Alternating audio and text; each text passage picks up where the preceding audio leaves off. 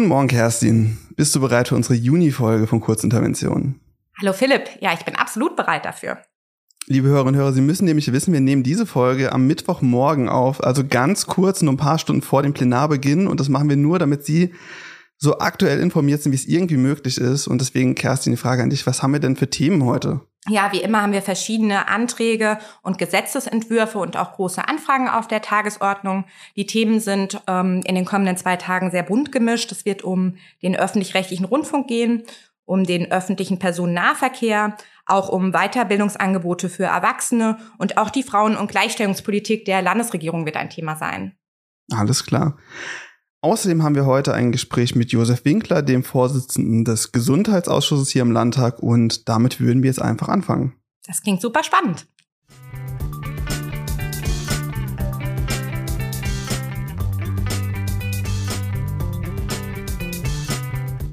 Ich spreche heute mit Josef Winkler, dem Vorsitzenden des Gesundheitsausschusses hier im Landtag Rheinland-Pfalz. Hallo, Herr Winkler, willkommen im Podcast. Ja, guten Tag. Herr Winker, Sie sind, ich habe es gesagt, der Vorsitzende des Gesundheitsausschusses. Ich würde jetzt mal ganz allgemein starten mit der Grundlagenfrage, was macht denn der Gesundheitsausschuss so ganz grundsätzlich? Ja, also für alle Themen, die im Lande die Gesundheitspolitik betreffen, also die regierungsseitig äh, das Ministerium für Wissenschaft und Gesundheit betreut, äh, sind wir quasi die parlamentarische Kontrolle und äh, das heißt, es gibt zu allen denkbaren Entwicklungen, die man gesundheitspolitisch wahrnimmt, äh, Klinikschließungen oder Probleme mit der Ärzteversorgung, Nachwuchs, äh, äh, Anzahl der Studienplätze für Medizin und so weiter und so fort. Entwicklung von bestimmten Krankheiten, äh, Entwicklung äh, von Arzneimittelknappheiten, also das, was jedermann so beim Zeitung lesen oder Radio hören beschäftigt, beschäftigt auch den äh, Gesundheitsausschuss. Ähm, Wobei man dazu sagen muss, dass sehr viele Gesetzgebungskompetenzen äh, im Gesundheitsbereich äh, primär beim Bund liegen, äh, so dass wir hier äh, tatsächlich äh, uns äh, auf das beschränken müssen, bei der gesetzgeberischen Tätigkeit äh, im Rahmen, den der Bund vorgibt, tätig zu werden. Mhm. Können Sie noch kurz sagen, wie der Ausschuss konkret im Alltag arbeitet? Ja, also wir haben ja äh, nach unserer Geschäftsordnung die Möglichkeit, Berichtsanträge zu stellen, also jede einzelne Fraktion. Ähm, und das wird auch reichhaltig genutzt. Ähm, die, ähm, also man stellt dann den Antrag, äh, die Entwicklung, was der Asipositas, also der äh, übermäßigen äh, krankhaften Fettleibigkeit äh, in Rheinland-Pfalz äh, hat nach den Daten, die uns vorliegen, äh, zugenommen. Wie bewertet das die Landesregierung? Sowas zum Beispiel. Das war jetzt aus dem letzten äh, äh, Ausschuss, also da ging es um, das, um den Body Mass Index, äh, der sich verschlechtert hat. Solche, sowas sind ganz konkrete Beispiele. Oder aber zum Beispiel, äh, ich habe äh, vor ein paar Monaten äh, einen Antrag gestellt, über die Schließung der Paracelsus Klinik in Bad Ems zu berichten und über die Gespräche, die da die Landesregierung geführt hat. Und so kann man sich zu allen möglichen Themen, je nachdem, ähm, äh, was einen äh, gerade äh, äh, besonders interessiert äh, oder was besonders äh, akut zu sein scheint, kann die Fraktion das, äh, dieses Instrument nutzen. Und das ist im Moment, äh, da keine riesengroßen Gesetzesvorhaben anstellen im Ausschuss, äh, eines äh, der häufigsten äh, Verfahrensweisen oder eine der häufigsten Verfahrensweisen, dass wir eben die nach und nach abarbeiten und dann jeweils die Landesregierung berichtet, ob das jetzt der Minister selbst ist oder der Staatssekretär oder Ministerialdirektor. Das wechselt dann jeweils. Und ähm, dann können natürlich die, äh, wenn der Bericht äh, erfolgt ist. Äh, dann kann man natürlich auch Nachfragen stellen. Abends gibt es dann auch politische Diskussionen, ob man die Bewertung teilt oder nicht. Oder auch kritische Anmerkungen natürlich, insbesondere aus den Reihen der Opposition. Äh, das gehört ist eben eine bunte Mischung, wie im Plenum auch, aber im Kleinen. Wir tagen ja auch öffentlich. Früher waren die Ausschüsse ja nicht öffentlich getagt, bis auf wenige Ausnahmen. Und jetzt ist es umgekehrt. Und deswegen ist auch immer jemand im Publikum manchmal die Presse, manchmal, also äh, die schreibende Zunft oder manchmal auch das Fernsehen oder Radio. Äh, die dürfen nur den Verlauf der Sitzung nicht stören, aber ansonsten äh, ist das, wird das alles später auch veröffentlicht in unserem äh, Informationssystem des Landtages. Wer also keine Zeit hat, selber teilzunehmen und die Berichte der Landesregierung nachlesen will, mit etwas zeitlicher Verzögerung findet er die dann dort. Mhm. Und ich als Vorsitzende leite halt die Sitzung, ich erteile das Wort äh, und äh, habe die Ordnung zu wahren. Allerdings äh, habe ich da, sag ich mal, für letztere Tätigkeiten noch sehr wenig Zeit aufwenden müssen. Äh, das, äh, weil alle ein Interesse daran haben, dass im Ausschuss es gesittet zugeht.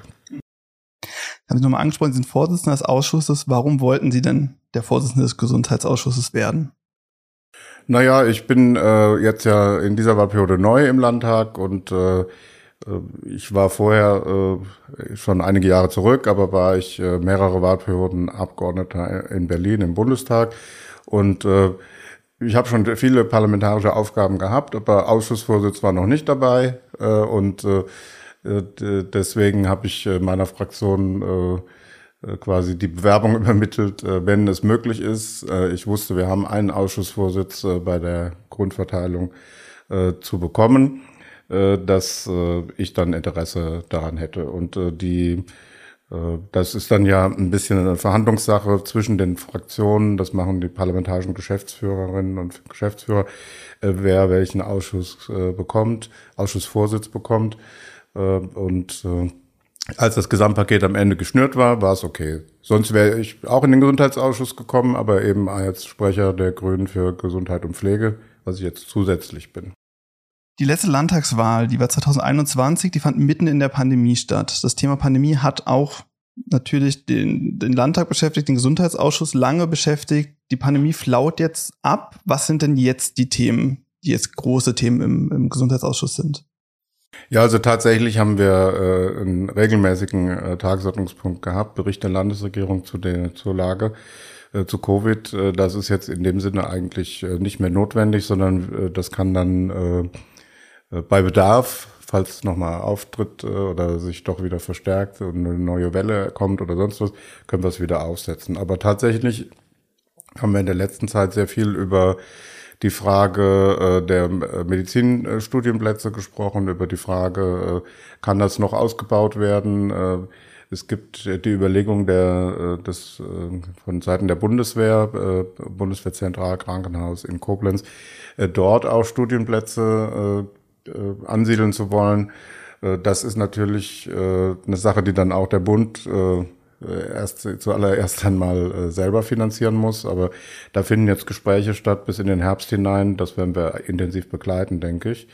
Weil an der Universität Mainz sind die äh, Plätze einfach begrenzt. Man kann nicht unendlich viele Studierende äh, gleichzeitig auf die Patientinnen und Patienten äh, loslassen. Ähm, und äh, wir haben ja schon einen Medizincampus in Trier deshalb für ein paar Semester. Äh, äh, dann, äh, also wenn das, die erste Phase des Studiums abgeschlossen ist, kann man dann dort weiter studieren. Das entzerrt die Sache ein bisschen. Ob das am Ende wirklich dazu kommt, wissen wir noch nicht, aber das ist jetzt zum Beispiel ein sehr wichtiges Thema und ansonsten ähm, äh, gibt es nicht ein spektakuläres Einzelthema, was uns mit Sicherheit ähm, das Jahr über beschäftigen wird, ist die Krankenhausstrukturreform, die der Bund vorgeben will. Da verhandeln ja regierungsseitig allerdings dann die, äh, die Gesundheitsministerkonferenz und äh, der Bundesgesundheitsminister miteinander. Ähm, darüber haben wir auch im Ausschuss uns berichten lassen. Aber äh, wenn das tatsächlich so wie geplant äh, zum nächsten äh, ersten ersten äh, 24 dann in Kraft getreten ist, das Gesetz, was ich jetzt noch nicht so hundertprozentig glaube, aber wenn es ein halbes Jahr später ist, äh, wird's, irgendwann wird es in Kraft treten, nehme ich mal an, in welcher Form auch immer, dann müssen wir das ja so schnell wie möglich dann äh, in Landesgesetzgebung überführen und auch herausfinden, wie sich das auf unsere Kliniken auswirkt, weil bei der letzten Krankenhausstrukturreform sind erstens ganz äh, viele, also das war in den 90er Jahren, äh, sind sehr viele Krankenhäuser geschlossen worden, insbesondere kleinere Häuser. Es sind aber auch welche äh, geblieben und mussten sich teilweise spezialisieren auf bestimmte Fachrichtungen. Äh, und ja, also das wird äh, und dann die, die Maximalversorger, also hier insbesondere die Universitätsklinik in Mainz, äh, die wurden aufgewertet damals. Nur man, ich meine, es ist jetzt äh, 30 Jahre her, Pi mal Daumen. Äh, viele der Annahmen äh, über die Entwicklung, die so ein Gesetz haben kann, die damals äh, überlegt worden sind, äh, sind inzwischen obsolet geworden oder haben sich einfach nicht so eingestellt oder es gab Falschentwicklungen. Und dann muss man, äh, das halte ich auch für richtig, äh, dann mal ein Update machen. Und wir müssen so transparent wie möglich das äh, der Bevölkerung vor Ort machen, was das für jeweils für Konsequenzen haben wird. An Klinikschließungen in dem eigentlichen Sinne hat ja, haben wir kein Interesse. Äh, aber äh, es kann schon sein, dass man zukünftig dann weiterfahren muss äh, äh zu der Klinik, die eine bestimmte Erkrankung oder eine bestimmte medizinische Maßnahme, Operation vornimmt, dafür dann aber auch garantiert ist, dass das eine höhere Qualität hat. Und dass die Leute das verstehen, dass das das Ziel der Reform ist und nicht einfach, dass man Geld sparen will. Das ist, glaube ich, eine wichtige politische Aufgabe, die auch dem Gesundheitsausschuss zukommt. Mhm. Sie haben es gerade gesagt, man muss viel erklären, damit die Leute auch verstehen, um, um was es konkret geht bei den Themen. Wie oft erleben Sie es denn, dass es Fehleinschätzungen über den Gesundheitsausschuss gibt oder insgesamt über, über das, was ein Ausschuss eigentlich ist? Wie oft hören Sie da Dinge, die Sie korrigieren müssen und haben Sie da so ein, so ein Thema, wo Sie sagen würden, das ist so die häufigste Fehleinschätzung? Also was prinzipiell für Menschen, die sich nicht täglich damit befassen, mit Politik oder Verwaltungsstrukturen schwierig ist, ist äh, die passende Ansprechstelle zu finden. Weil die Politik gibt es auf allen Ebenen.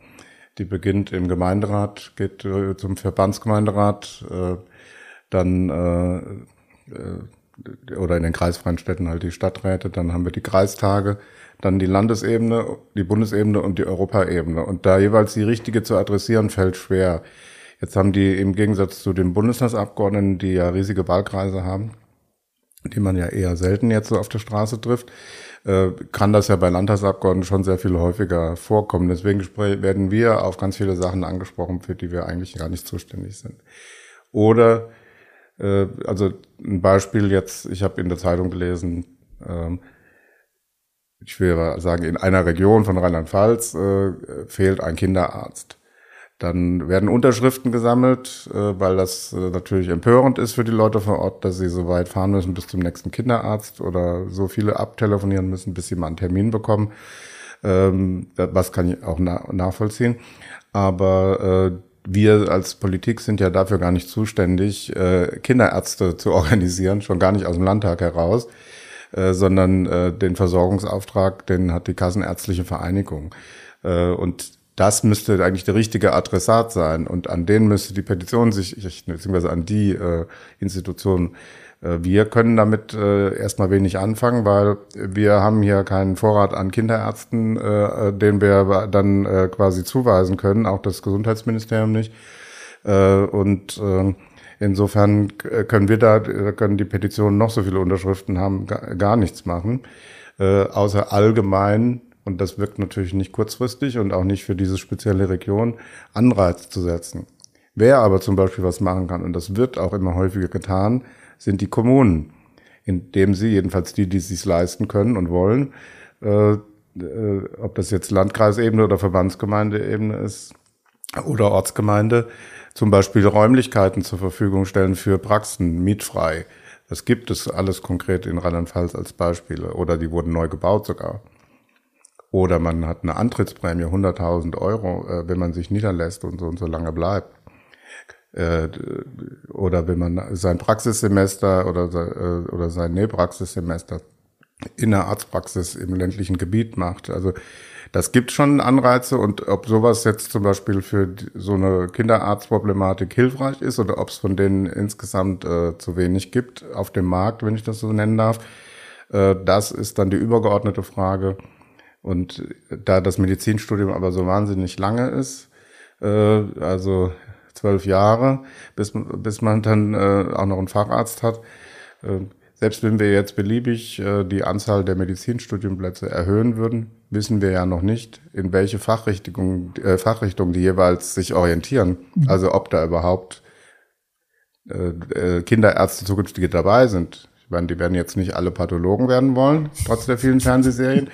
Aber äh, die, ähm, äh, äh, ob es dann Internisten werden oder Psychiater oder Neurologen oder sonst was oder eben auch äh, Kinderärzte, das können wir äh, nicht steuern äh, politisch. Da können wir nur Wünsche, äh, sei mal, adressieren. Finden Sie, es gibt etwas, das den Gesundheitsausschuss von den anderen Ausschüssen unterscheidet? Also letztlich ist es, äh, ist es so, dass äh, jeder Ausschuss hat seine, seine fachlichen Zuständigkeiten.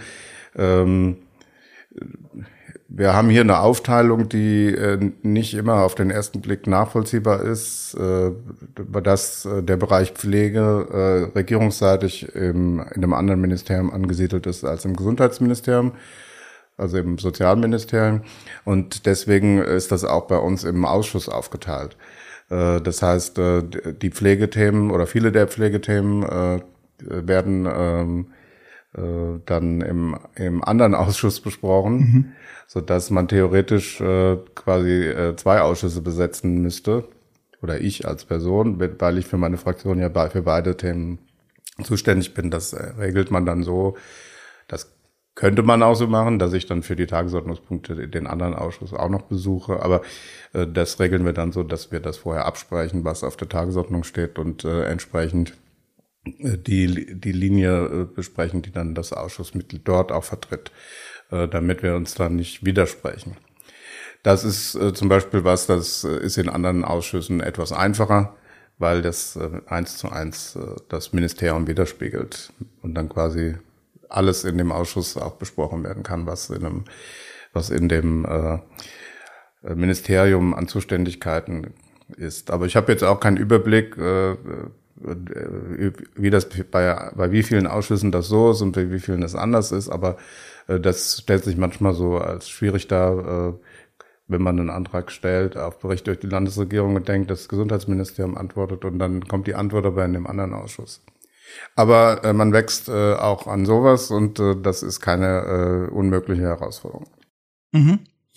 Eine letzte Frage zum Gesundheitsausschuss. Könnten Sie in zwei, drei kurzen Worten vielleicht beschreiben, wie so die Zusammenarbeit zwischen den Abgeordneten und den Fraktionen im Ausschuss aussieht? Also wir haben im Allgemeinen einen kollegialen Umgang. Ähm, die, äh, meine, das ist natürlich bei, äh, bei äh, gerade bei 101 Abgeordneten, äh, wenn man jetzt über die Jahre dann äh, am Anfang war es ein bisschen schwer, weil durch Corona äh, haben wir ja in der äh, Rheingoldhalle getagt mit riesigen Abständen und noch mit Masken. Ich habe die Leute, ich bin auch kurzsichtig, äh, überhaupt nicht erkannt und auch nicht wiedererkannt, wenn sie mir auf dem Flur begegnet sind. Äh, und äh, dieses Problem haben wir ja Gott sei Dank überwunden. Äh, und äh, dann äh, erkennt man sich und äh, bespricht man auch mal zwischen Tür und Angel irgendwas, was im letzten Ausschuss war, was im nächsten ist. Aber insgesamt bleibt es dabei, ein, ein Ausschuss äh, bildet die Regierungsmehrheit ab. Also die, äh, das bedeutet, äh, wir haben auch im Ausschuss eine Regierungsfraktion und Oppositionsfraktion und naturgemäß äh, sucht die Opposition das Haar in der Suppe. Das ist auch Teil ihrer Aufgabe und äh, äh die äh, Regierung rät zum weiteren Auslöffeln derselbigen. Noch eine Frage aus Interesse. Sie hatten vorhin erwähnt, Sie waren mal Bundestagsabgeordneter. Was sind denn so die Unterschiede, die alltäglichen, vielleicht auch zwischen dem, dem, Landtag und dem Bundestag? Was ist da deutscher? Was sind vielleicht auch so Kleinigkeiten, die man eigentlich gar nicht erwarten würde zuerst? Also der erste Punkt ist natürlich äh, die sehr viel weitere Entfernung von zu Hause. Äh, mhm. Gilt natürlich nicht für die Berliner, aber für uns dann schon als Rheinland-Pfälzer.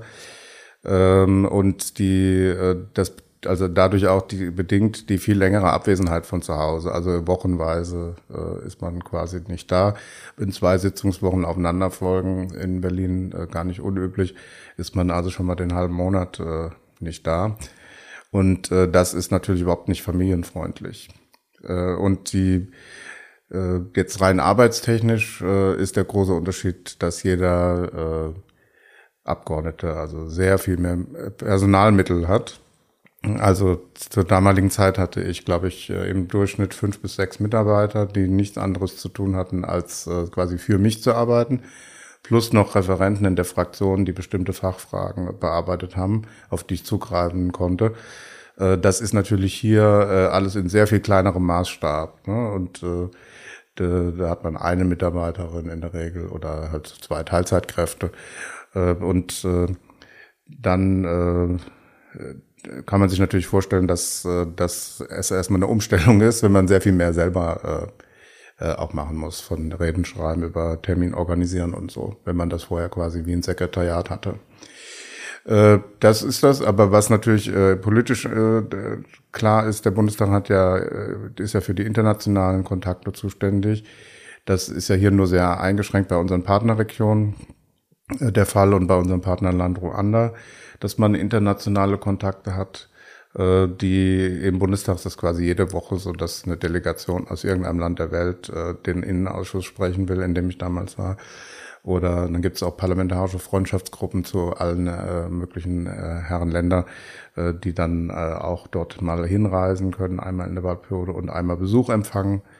Ich habe also regelmäßig äh, Delegationen aus Indien und Pakistan empfangen, weil ich der Vorsitzende der zuständigen Parlamentariergruppe war, auch Außenminister von Pakistan oder, oder Indien, die dann äh, über die Bundestagsverwaltung ist das dann organisiert, dann Mittagessen oder Abendessen oder sowas irgendwo in einem einem der vielen Fünf-Sterne-Restaurants, äh, äh, Hotels, Entschuldigung, die, äh, die, äh, die Berlin zu bieten hat, dann äh, jeweils organisiert wurden. Sowas ist natürlich auch nur eine Abwechslung vom Arbeitsalltag äh, eines Abgeordneten, aber das ist natürlich was, was äh, einerseits viel Zeit frisst, andererseits muss man natürlich seinen Englisch äh, äh auf Trab halten oder was auch immer für eine Fremdsprache. Auch das bietet der Bundestag an. Man kriegt also kostenlos Sprachtraining, äh, kann man auch so oft machen, wie man es nötig hat, in eigentlich allen Sprachen, die gesprochen werden auf der Welt. Ich habe nur mit Englisch und Französisch äh, äh, sei mal, äh, mich da beschäftigt, aber insbesondere die ostdeutschen Abgeordneten können zum Beispiel Russisch ganz gut, äh, häufig noch, äh, und können ganz, ganz wenig Englisch und die besuchen dann auch auf diese mhm. Kurse. Okay. Herr Winkler, schon mal ganz vielen Dank für den Einblick in den Gesundheitsausschuss und auch in den Bundestag. Ich habe jetzt noch so ein paar Fragen, die ich allen Gästen stelle. Wenn die startklar sind, würden wir da auch direkt loslegen. Mhm. Dann Frage Nummer eins. Warum sind Sie denn Politiker geworden? Das ging relativ früh. Ähm, mein Vater war selber Mitglied bei den Grünen und äh, deswegen war mir das äh, bekannt, dass man sich politisch engagieren kann und auch soll. Äh, und ich war oft bei grünen Versammlungen so mit dabei und habe auch mitdiskutieren dürfen, obwohl ich noch zu jung war, eigentlich um Mitglied zu sein. Und so richtig äh, ins Rollen gekommen ist es eigentlich, als wir in Bad Ems, meiner Heimatstadt, äh, ein Jugendzentrum gefordert haben und die Mehrheit im Stadtrat, also das irgendwo an den Stadtrat verbannen wollte und die Jugendlichen, und zwar von allen Jugendverbänden, der Meinung waren, das muss ins Stadtzentrum. Und äh, das hat mich sehr genervt, dass man da äh, quasi äh, im Zuschauerraum nichts sagen durfte. Und äh, die älteren Herren im Rat äh, dann äh, entschieden haben, äh, wie es ihnen am liebsten war. Äh, am Ende haben sie sich dann doch durchgerungen, es in äh, Stadtzentrum zu machen, wo es auch heute noch ist. Aber das war mein Anreiz, sobald ich alt genug bin, selber für den äh, Stadtrat zu kandidieren, damit mir das nicht nochmal passiert. das hat auch geklappt. Mit 19 war ich dann im Stadtrat. Äh, und zuvor hatte ich, äh, oder etwa in den gleichen Jahren, die Grüne Jugend mitbegründet. Also der, der jetzige Bundesverband, äh, äh, Jugendverband des Grünen Bundesverbandes. Zu der Ex hieß er noch anders, Grün Alternatives Jugendbündnis, aber äh, wir hatten da vorher 1990 einen, einen anderen Jugendverband, der sich nicht Grün nannte, sondern Jungdemokraten, übernommen von der FDP, von denen, die, die sich von der FDP abgewendet haben. Aber die waren äh, eigentlich nicht an äh, den ökologischen Fragen sehr interessiert und haben auch 1990 äh, nicht äh, dazu aufgerufen, die Grünen zu wählen, sondern sie nicht zu wählen. Äh, also das war dann der Startschuss, dass man doch einen Jugendverband gerne hätte, der wenigstens das äh, zu, zustande bringt, zu sagen, die Mutterpartei ist auch ganz anständig, die sollte man wählen. Und das habe ich auch als einziger äh, Beteiligter aus Rheinland-Pfalz dann äh, im Auftrag des Grünen Landesvorstands als Jugendlicher dann gemacht. Aber als es dann soweit war und der richtig äh, zu arbeiten begonnen hat, war ich ja schon im Stadtrat und äh, Kreisvorsitzender der Grünen im Rhein-Lahn-Kreis und da hatte ich gar kein Interesse mehr äh, an der Jugendarbeit. Das durften dann die Nächsten machen. Mhm. Was wollten Sie denn als Kind werden? Als Kind kann ich mich so richtig nicht erinnern. Ich weiß nur, dass äh, ich mal für Heiterkeit in der Kirche gesorgt habe, als ich auf diese Frage geantwortet habe, äh, Schornsteinfeger. Das mag mit meiner dunklen Hautfarbe zu tun haben. Aber äh, ich glaube nicht, dass ich das Projekt äh, langfristig weiterverfolgt habe.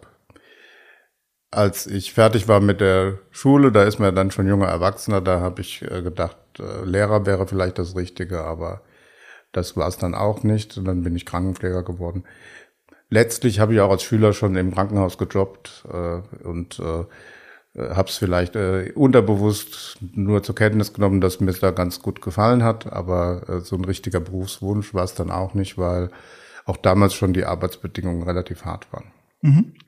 Genau, darauf hätte es meine nächste Frage bezogen, welche Ausbildungsstudium Sie dann äh, tatsächlich gemacht haben. Sie sind Krankenpfleger.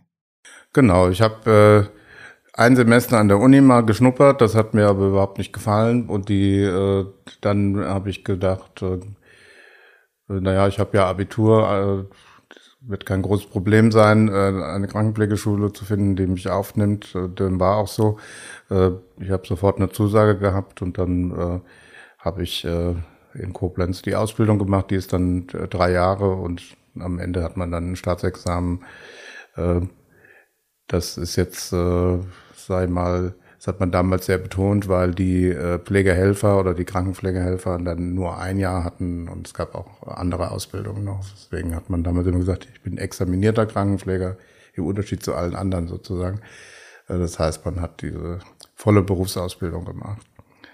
Ja, und dann war ich in der, in der Orthopädie äh, ein Jahr lang äh, tätig und bin dann in die Altenpflege gewechselt auf eine Station, wo überwiegend Demenzkranke waren. Also man könnte sagen, wenn es eine Fachklinik gewesen wäre oder eine Facheinrichtung, wäre es Gerontopsychiatrie. Aber da es ein normales Heim war, was nur von einem Psychiater äh, regelmäßig äh, besucht wurde, äh, war es eben dann Altenpflege. Und von da bin ich dann in den Bundestag gekommen und äh, seitdem bin ich mehr oder weniger in der Politik geblieben. Sie haben eben Koblenz erwähnt, davor haben Sie mal Bad Ems erwähnt. Wo in Rheinland-Pfalz leben Sie denn und warum ist es denn da eigentlich am schönsten? Ja, ja, am schönsten ist da, wo man sich auskennt, würde ich sagen. Das liegt im Auge des Betrachters. Jetzt ist Bad Ems besonders schön. Äh, die äh, ist ja auch Weltkulturerbe geworden. Äh, insbesondere das historische Kurviertel sieht schon prachtvoll aus. Man kennt natürlich als Anwohner auch den ein oder anderen Zustand, der in den Häusern ist, der nicht so prachtvoll ist. Aber im Großen und Ganzen da ich da zur Schule gegangen bin, von der Grundschule an, vorher im Kindergarten war, ist das eigentlich schon, äh, meine Heimat ist halt genau zwischen Westerwald und Taunus, hat die Lahn mitten durch den Ort, nicht wie in anderen Orten zubetoniert. Hat eine Umgehungsstraße, weswegen es da relativ ruhig äh, geworden ist äh, in der Stadt. In meiner Kindheit sah es noch anders aus. Und ja, ich würde, ich halte nicht viel von so Superlativen, ob es da jetzt der schönste Ort ist, es gibt in Rheinland-Pfalz viele schöne Orte, aber äh, wie gesagt, da wo man äh, seine Familie, seine Freunde hat, da äh, ist äh, in der Regel der Ort, an den man gerne wieder zurückkehrt. So ist es bei mir auch. Ich bin in Koblenz geboren und Bad Ems liegt 20 Kilometer weiter weg oder so, Pi mal Daumen. Und die Region ist insgesamt, hat schon so sehr viel zu bieten, ja. Kleiner Themenwechsel. Wenn Sie mit einer Politikerin oder einem Politiker oder auch einer berühmten Person sprechen könnten und für die Frage ist es jetzt mal egal, ob die Person lebt, ob sie bereits verstorben ist oder ob das eine fiktive Figur ist. Wer wäre das und über welches Thema würden Sie gern sprechen? naja, ich bin da jetzt nicht so fantasiebegabt, muss ich ehrlich sagen, dass ich mir fiktive Gespräche äh, wünsche. Vielleicht, vielleicht liegt das daran, äh, dass ich mal in der Gerontopsychiatrie gearbeitet habe. äh, aber wenn überhaupt vielleicht äh, mit Mitgliedern des Parlamentarischen Rats oder sowas, also schon irgendwas, was Bezug zu meiner Arbeit hat. Äh, was, man kann zwar alles nachlesen in den Protokollen des Parlamentarischen Rats, wie da debattiert wurde und abgestimmt wurde, aber die äh, entscheidenden Gespräche werden zumindest damals noch äh, äh ganz offensichtlich im Hinterzimmer geführt worden sein. Und da wenn da mal jemand aus dem Nähkästchen plaudern könnte, ob es jetzt der Herr Adenauer ist oder wer auch immer, das wäre vielleicht ganz interessant. Mhm. Ja, auf jeden Fall spannend. Wovon gibt es denn Ihrer Meinung nach in der Politik zu wenig und wovon zu viel? Äh, zu wenig würde ich jetzt mal bei Freizeit sagen. Äh, das betrifft allerdings dann ja nur äh, den, die tatsächlich hauptamtlichen politisch Tätigen. Man müsste dann, wenn man nicht, wenn das auch vielleicht keine populäre Ansicht ist, sagen, man kriegt relativ wenig Anerkennung dafür. Jetzt bezieht sich das, also weil die Frage lautete, Politik im Allgemeinen, vor allem auf die ehrenamtlichen Politiker.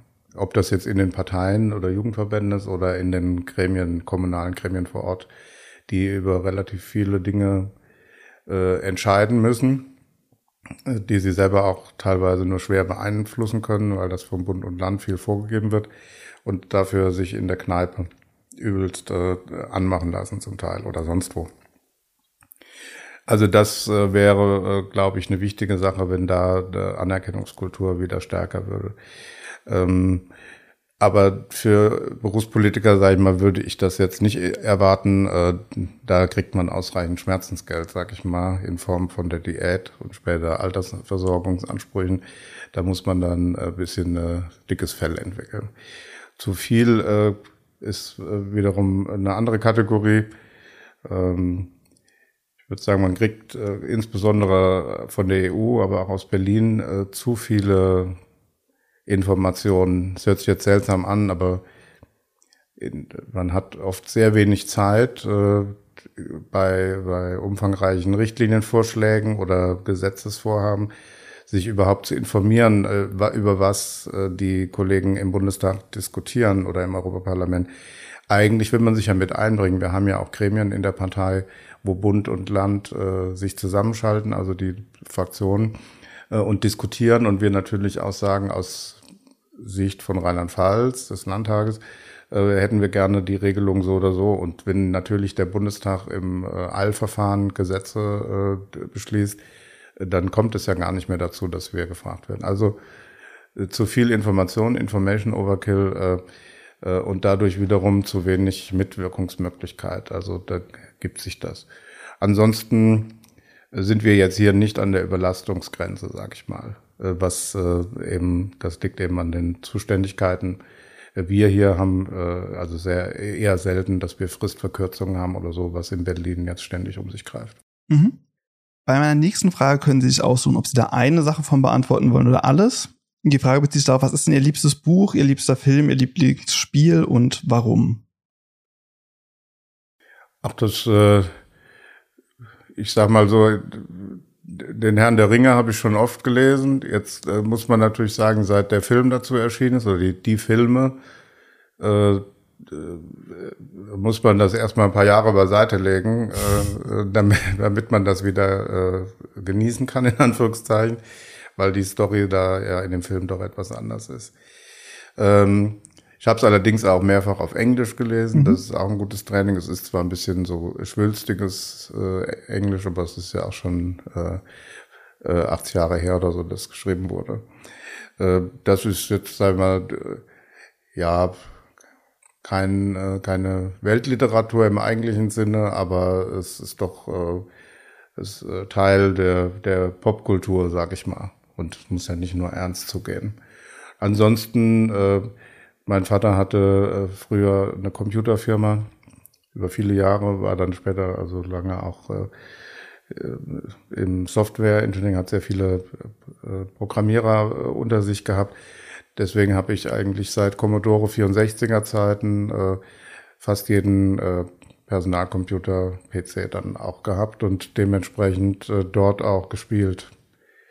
Was jetzt heute keine Zeit mehr oder kaum noch Zeit ist, aber wenn, dann mache ich es auch nicht mehr am PC. Der wird nur dienstlich genutzt, sondern äh, dafür sowas habe ich dann eine Playstation. Aber da muss schon die Sommerpause kommen, weil das lohnt sich nicht für eine halbe Stunde mal die überhaupt anzuwerfen. Und das, das sind dann aber nicht die dümmsten Ballerspiele, sondern äh, irgendwie so eine Zwischenstufe. das darf schon unterhaltsam sein, aber ich spiele da jetzt zum Beispiel nicht FIFA oder so. Das äh, ist mir dann zu langweilig. Da muss schon irgendwie ein bisschen mehr Action sein. Okay. Dann höre ich raus, Sie haben es so ein bisschen mit den Herr der Ringe-Filmen schwer getan. Haben Sie denn die Hobbit-Filme gesehen? Ja, nur das ist, äh, die habe ich auch gesehen, äh, quasi, äh, aber das ist ja an Albernheit nicht zu überbieten. Der Hobbit ist ein kleines Büchlein, 120 Seiten oder so. War ein Kinderbuch eigentlich. Mhm. Und daraus so eine Serie äh, zu machen äh, von drei äh, 90-Minuten-Filmen, äh, die da musste man halt schon ziemlich viel Luft reinpumpen in das Buch äh, und das hat das eine mit dem anderen fast gar nichts mehr zu tun. Außer den Namen. Äh, also das war bei der Herr der Ringe hat man ein paar, sagen wir, Seltsamkeiten weggelassen, die schwer zu übertragen sind. Aber bei äh, äh, ein paar Liebesgeschichten geschmiedet, wo die in, in der, im Buch ganz woanders waren, aber diese äh, Geschichte von der Hobbit, also da hätte man eigentlich äh, einen Zeichentrickfilm draus machen sollen. Äh, Gab es wahrscheinlich auch in den 70ern oder 80ern schon mal, aber das äh, hätte gereicht. Ja, ja. Ich habe die Hobbit-Filme während der Pandemie nachgeholt und äh, hat ja auch ein bisschen, ein bisschen zu lang. Da hätte ein Film gereicht auf jeden Fall. Haben Sie denn ein Hobby, von dem Sie berichten möchten? Ja, für Hobbys bleibt bei mir nicht so viel Zeit, aber eins äh, leiste ich mir dann, oder ein, einige wenige leiste ich mir dann doch. Also das eine ist äh, der Karneval. Da bin ich sehr aktiv im äh, Elferrat meines äh, Heimatvereins Emser Karnevalsgesellschaft und äh, bin auch äh, in verschiedenen anderen Karnevalsvereinen äh, mit äh, Kappen versehen worden, so dass ich da also eine gewisse Anerkennung äh, auch wechselseitig äh, feststellen kann. Und äh, da das ja aber Sessionsgeschäft ist, sage ich mal, äh, die beiden Teile des Jahres gar nicht betreffen, äh, passt das dann. Und die, äh, da bin ich übrigens auch Mitglied geworden mit 16, also wie bei den Grünen auch. Das hat mir schon als Kind immer gefallen und bin auch da an Bord geblieben. Ansonsten mache ich, bin ich Intendant seit vielen Jahren eines Kabarettvereins äh, in Bad Ems. Also wir machen nicht selber Kabarett, sondern wir laden Profis ein. Äh, und der Intendant ist dann dafür die Künstlerakquise zuständig und die Vertragsabwicklung. Ähm, und sofern das zeitlich möglich ist, die An- und Abmoderation bei den Veranstaltungen. Das ist äh, jetzt ja ein kleiner, kleine Stadt, Bad Ems, äh, etwa unter 10.000 Einwohnern. Und äh, da haben wir einmal im Monat äh, Pi mal Daumen eine Vorstellung. Und wenn ich nicht äh, die äh, terminlich nicht kann, äh, dann äh, muss es halt jemand anders aus dem Vorstand übernehmen. Ähm, und bis Corona hatten wir auch einmal im Jahr dann dadurch eine sehr große Veranstaltung, lange Kabarettnacht mit drei Programmpunkten hintereinander weg im historischen Kurtheater mit äh, über 500 äh, Zuschauern. Das ist dann natürlich nochmal eine Bühne, die man äh, einerseits genießt, die andererseits aber auch ihre Tücken hat. Äh, man will das Publikum will ja nicht gelangweilt werden, auch nicht von den Ansagen, sondern unterhalten werden.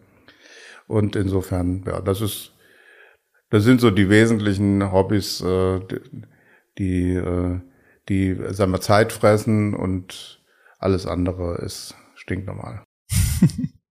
Jetzt haben Sie das Thema Bühne gerade erwähnt. Erinnern Sie sich denn noch an das erste Konzert, auf dem Sie waren? Also, da wäre ich mit Sicherheit äh, selber auf der Bühne gestanden, äh, beim Kirchenchor. Mhm. Wir haben einen sehr, äh, damals sehr erfolgreichen äh, katholischen Knabenchor in Bad Ems gehabt, der auch Schallplatten aufgenommen hat mhm. und so. Und äh, die, da mit dem waren wir teilweise auch oft noch zu Ostblockzeiten in, äh, auf Tournee, zum Beispiel in Ungarn. Äh, äh das war also das waren die Konzerte, an denen äh, nimmt man ja einerseits teil, äh, quasi als äh, Akteur, aber andererseits nimmt man ja auch die Publikumsreaktion wahr und so weiter. Richtig, sonst bin ich kein großer Konzertgänger, ich bin mehr Opernfan äh, und äh, die, ähm, also jetzt so Pop und Rock, war ich auf allen möglichen Konzerten mitgeschleppt worden, aber das prägt sich mir nicht ein, weil das nicht so mein äh, Musikgeschmack ist. Man will ja nicht äh, unsozial wirken, deswegen geht man trotzdem mit. äh, ich kann mich aber nicht erinnern, dass allzu viele das retourniert hätten, den Gefallen und mich in die Oper begleitet hätten.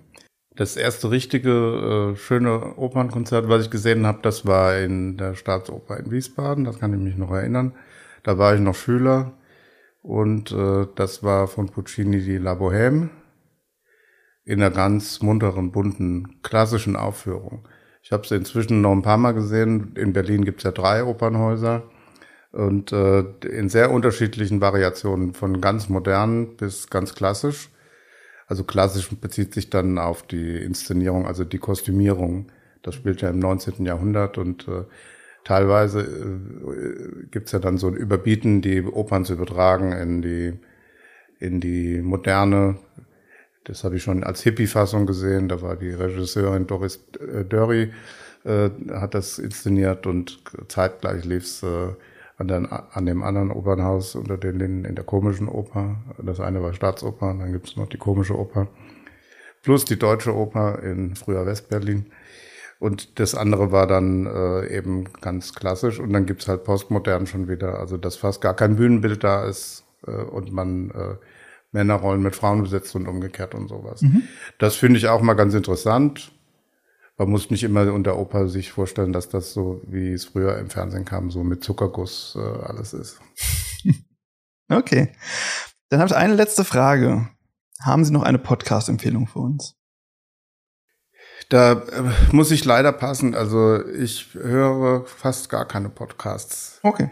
Also äh, das ist ja was, was man meistens so unterwegs hört. Genau. Aber da ich kein Auto fahre, sondern immer Zug, äh, ist das so eine Sache. Und äh, ich lese lieber. Mhm. Dann nutze die Zugfahrten zum Lesen.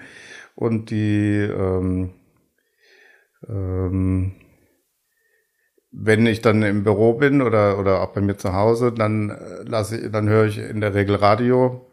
Dann ist dann auch mal ein Podcast dabei, aber das muss dann halt thematisch passen. In Corona-Zeiten gab es einige Sachen, die ich mir angehört habe.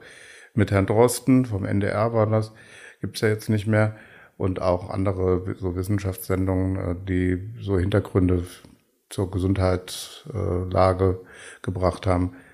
Da ist es dann manchmal einfacher, man lässt sich kurz erklären oder auch zehn Minuten lang, als dass man irgendeine Studie liest, die äh, 100 Seiten hat.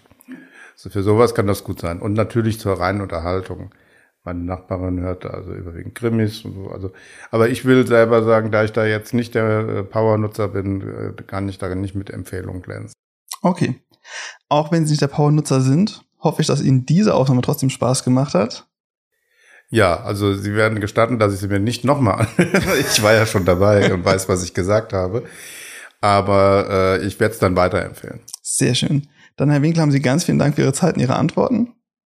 Gerne.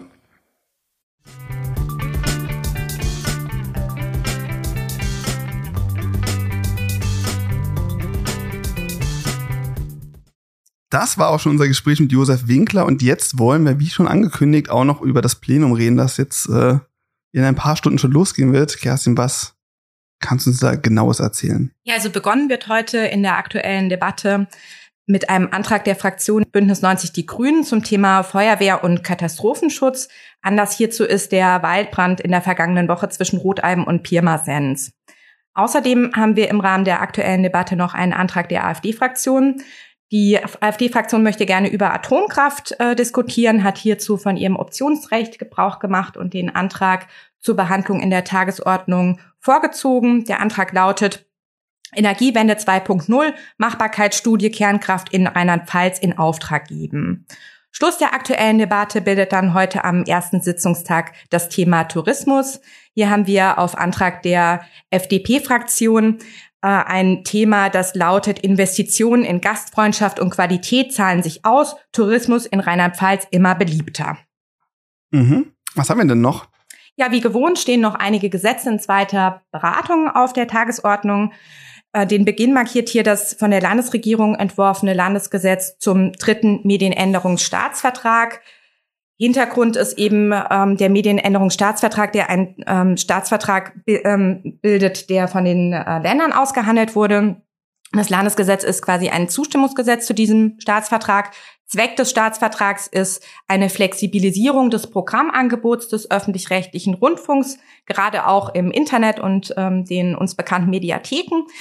Gestärkt werden soll im Rahmen dieses Staatsvertrags auch die Gremien der Rundfunkanstalten. Diese sollen künftig unter anderem auch Richtlinien für Qualitätsstandards erarbeiten können. Ja, zu diesem Gesetzesentwurf haben wir dann auch noch einen Entschließungsantrag vorliegen der CDU-Fraktion. Dieser trägt den Titel Stärkung des öffentlich-rechtlichen Rundfunks in Deutschland, Akzeptanz durch Reform, Transparenz und Beitragsstabilität erhalten. Mhm. Der öffentlich-rechtliche Rundfunk, das ist ja im Moment so ein bisschen so ein angespanntes Thema. Hat sich das damit jetzt erledigt? Ja, also ich würde äh, mal vorsichtig formulieren, dass der dritte Medienänderungsstaatsvertrag nur einer von vielen kleinen Bau Bausteinen ist, die ja. letzten Endes erforderlich sind, um den öffentlich-rechtlichen Rundfunk zukunftsfähig auszugestalten. Die große Reform, die dürfte uns noch bevorstehen, denn die wird derzeit auch vorbereitet von einem Expertenrat, mhm. dem sogenannten Zukunftsrat, der ist eingesetzt worden von der Rundfunkkommission der Länder, um eben diese Reform vorzubereiten. Du hast vorhin auch schon den öffentlichen Personennahverkehr angesprochen. Das wird auch noch Thema, oder? Ja, genau. Da haben wir auch einen Gesetzesentwurf, und zwar einen ähm, Gesetzesentwurf der CDU-Fraktion zur Änderung des Nahverkehrgesetzes, das ebenfalls in der zweiten Beratung auf der Tagesordnung steht. Ziel dieser Gesetzesänderung ist im Endeffekt eine zügigere Beteiligung des Landes an der Finanzierung des öffentlichen Personennahverkehrs sicherzustellen in den Kommunen. Hierzu möchte die CDU-Fraktion ganz gerne den öffentlichen Personal, Personennahverkehr unabhängig von der finanziellen Leistungsfähigkeit der Kommunen als kommunale Pflichtaufgabe der Selbstverwaltung ausgestalten. Ja, in diesem Zusammenhang haben wir dann auch nochmal einen Entschließungsantrag der CDU-Fraktion mit dem Titel Bürokratische Hürden aufheben, Schülerinnen und Schülern mit dem Deutschlandticket eine klimafreundliche Mobilität ermöglichen. Hintergrund ist ähm, von diesem Antrag, dass einige Kommunen anstelle Schülerfahrkarten eben Deutschland-Tickets angeschafft haben für ihre Schülerinnen und Schüler. Und die CDU-Fraktion möchte eben sicherstellen, dass die Kommunen auch für diese Deutschland-Tickets an einer finanziellen Ausgleichszahlung durch das Land teilhaben. Mhm. Und sind wir damit durch für Mittwoch oder geht's da noch weiter? Ja, zum Schluss gibt's noch gute Nachrichten für rheinland-pfälzische Versorgungsempfängerinnen und Empfänger mit dem Landesgesetz über die Gewährung einer Energiepreispauschale an Versorgungsempfängerinnen und Versorgungsempfänger sowie zur Änderung reise- und umzugskostenrechtlicher Vorschriften, einem Gesetzesentwurf der Landesregierung, soll den rheinland-pfälzischen Versorgungsempfängerinnen und Empfängern eine Energiepreispauschale gewährt werden in Höhe von 300 Euro. Damit sollen die rheinland-pfälzischen Versorgungsempfängerinnen und Empfänger letzten Endes so gestellt werden wie die Rentnerinnen und Rentner und Pensionärinnen und Pensionäre auf Bundesebene, denn die haben bereits eine solche Energiepreispauschale im letzten Jahr erhalten. Okay, was haben wir denn morgen? Ja, morgen geht's erstmal weiter mit einer aktuellen Debatte. Und zwar wird auf Antrag der Fraktion der Freien Wähler unter dem Titel Kinderarzt gesucht über den Fachärztemangel debattiert. Ansonsten haben wir in der ersten Beratung einen Gesetzesentwurf der Fraktionen der SPD, Bündnis 90 Die Grünen und FDP zur Änderung des Landesaufnahmegesetzes.